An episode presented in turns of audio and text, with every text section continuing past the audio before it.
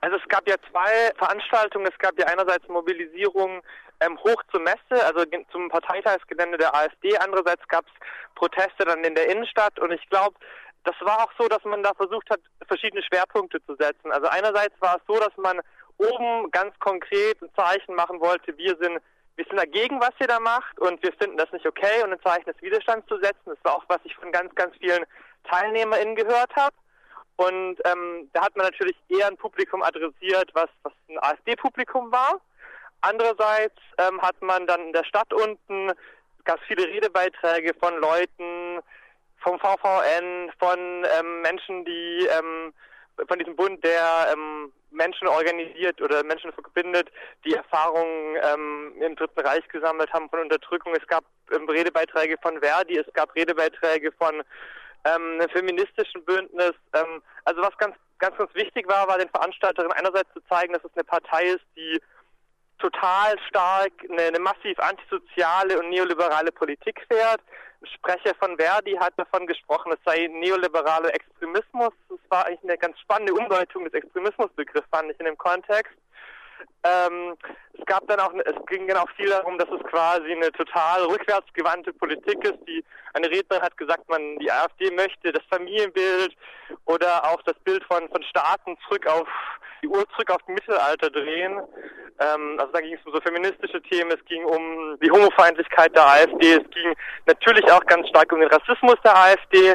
Aber mir schien es so, als wurde versucht, den Schwerpunkt einerseits auf die antisoziale Politik der AfD zu fahren und an, äh, zu, zu, äh, zu fokussieren, zu legen und andererseits quasi das ja antifeministische stark zu machen, was ja in, Fra äh, in Stuttgart ja immer wieder ein Thema ist aufgrund dieser engen Verknüpfung der Landes-AfD mit dem Bündnis Demo für alle. Wer hat denn alles mit protestiert, mitgemacht? Genau, das war ein Bündnis von 44 Gruppen. Das war ein Bündnis, wo natürlich auch Antifa-Verbände zu aufgerufen hat oder Gruppen aufgerufen hatten, aber es war auch ein Bündnis, wo, wie gesagt, schon Verdi aktiv war, ein Bündnis, wo die Grüne Jugend dazu aufgerufen hat, Jusos, der VNN, also es war ein total breites Bündnis. Und wenn man sich auch anschaut, wer denn letztendlich zu dieser Demo auch oben, also zur Messe hingegangen ist, dann sieht man halt, hat gesehen, da waren Leute, die waren in dem Spektrum S21-Gegnerinnen, äh, Leute, also viele Leute auch an die 50, 60. Es gab ähm, Mütter mit kleinen Kindern im Kinderwagen. Ich habe mit einer darüber gesprochen und sie meinte einfach, es ist total wichtig, dass auch solche Leute einfach da Präsenz zeigen, weil es ist ein Problem und es kann nicht sein, dass man so tut, als würde hier irgendwie ja nur ein Konflikt zwischen einer Rechten und irgendwelchen vermeintlichen Linksextremisten inszeniert, sondern es ist halt ganz, ganz wichtig für sie auch gewesen zu sagen, ich bin alleinerziehende Mutter so und ich bin eine junge Mutter und es ist auch mein Thema so.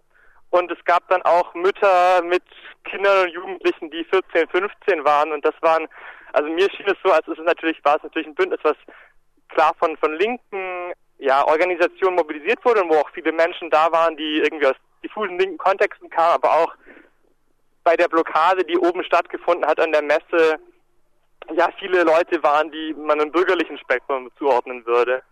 Nun hat vor allem auch Aufmerksamkeit erregt, dass die Polizei sehr massiv gegen die Protestierenden vorgegangen ist. Es wurden äh, ankommende Busse sofort blockiert, es wurden Menschen festgehalten. Ich glaube, es hieß bis heute Morgen. Ich weiß nicht, ob sich das dann so bewahrheitet hat. Es wurden Leute gekesselt. Kannst du ein bisschen äh, aus der Nähe jetzt beobachtet erzählen, wie dieser Polizeieinsatz oder die Einsätze äh, verlaufen sind? Ich muss sagen, ich bin erst um 7.15 Uhr angekommen. Es gab ähm, zuvor ähm, halb sieben bis sieben Blockadeversuche, die ja auch gelungen sind von der A8 und von der Abfahrt von der A8. Und ich habe mir dann später von einem Demosanitäter bestätigen lassen, der sich von der Polizei wiederum bestätigen hat lassen, dass ähm, CS-Gas eingesetzt wurde bei dieser Blockade, bei der Räumung dieser Blockade. Und CS-Gas hat er halt gesagt, das ist ein Kampfstoff, der als Kampfstoff letztendlich verboten ist ähm, für die Bundeswehr zum Beispiel auch international geächtet ist und den hat man eben eingesetzt. Also gleich hat man super schnell zu enorm massiven ja, Chemikalien letztendlich gegriffen. Und wenn man sich jetzt halt auch das anschaut, was ich dann irgendwie beobachten konnte ab sieben, ab Viertel nach sieben, man, man muss sich vorstellen, man kam dahin, es war ein, ein riesengroßes ähm, Meer aus Blaulicht mit viel, viel mehr Polizei als, als Demonstrierenden letztendlich und es war ein total eskalatives Klima auch in, in meiner Wahrnehmung von Seiten der Polizei. Man muss sich einerseits vorstellen, es gab Busse, wurden sofort gekesselt, so, es gab einen Bus, äh, die Menschen konnten gar nicht auf die Demonstration, die Leute wurden kollektiv gekesselt und dann kollektiv auch ähm, in die Messehalle 9, auf der Messe dann ja, äh, verfrachtet und gegen diese Leute wurde dann, wie sich jetzt im Nachhinein herausgestellt hat, sofort äh, ein Verfahren wegen schwerem Landfriedensbruch ähm, ja, erhoben. Also ohne dass diese Leute überhaupt auf die Demo gekommen wären letztendlich.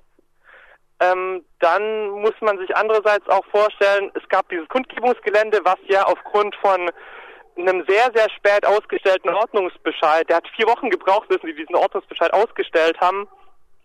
Und der kam jetzt am Donnerstag raus. Und aufgrund von diesem Ordnungsbescheid war die Demonstration oder der Kundgebungsort ja schon sehr, sehr weit weg von dem, Kundge von dem Veranstaltungsort der Parteitags der AfD. Und selbst in dieses Areal ist die Polizei immer wieder massiv rein. Also sie ist mit Wasserwerfern auf das Gelände gefahren, sie ist mit der Reiterstaffel reingefahren, sie ist zum Teil mit Hundertschaften da reingestürmt, weil man muss sich das so vorstellen, die ähm, einzelnen Mitglieder der AfD sind dann immer wieder absichtlich wahrscheinlich durch dieses Kundgebungsgelände gelaufen, der Gegenkundgebung, und haben dann aus heiterem Himmel um Hilfe gerufen, ohne dass irgendwas passiert gewesen wäre. Und die Polizei ist dann zum Teil mit Pfefferspray und Robocops rein und hat halt sofort geprügelt, ist mit den Pferden rein. Wir hatten Bilder, wo zwischen dem Kundgebungswagen und dem Kundgebungsgelände letztendlich dann auf einmal eine Reihe von vom Pferden stand, so von Polizeipferden stand. Was ein schönes Bild noch für die Provokation der Polizei einfach war, man muss sich vorstellen, es gab Redebeiträge von der Bühne und ähm, dann hat die Polizei einfach mitten in diesen Redebeitrag hineingesagt, ach übrigens, der Parteitag hat jetzt begonnen, so und also es gab halt ständig, es gab halt immer wieder so Lautsprecher durchaus Durchsagen von der Polizei, die, die von keiner Relevanz waren, so um, um Redebeiträge vom Demowagen zu stören. Hast du insgesamt eine rechtliche Einschätzung zu diesem Vorgehen der Polizei gestern?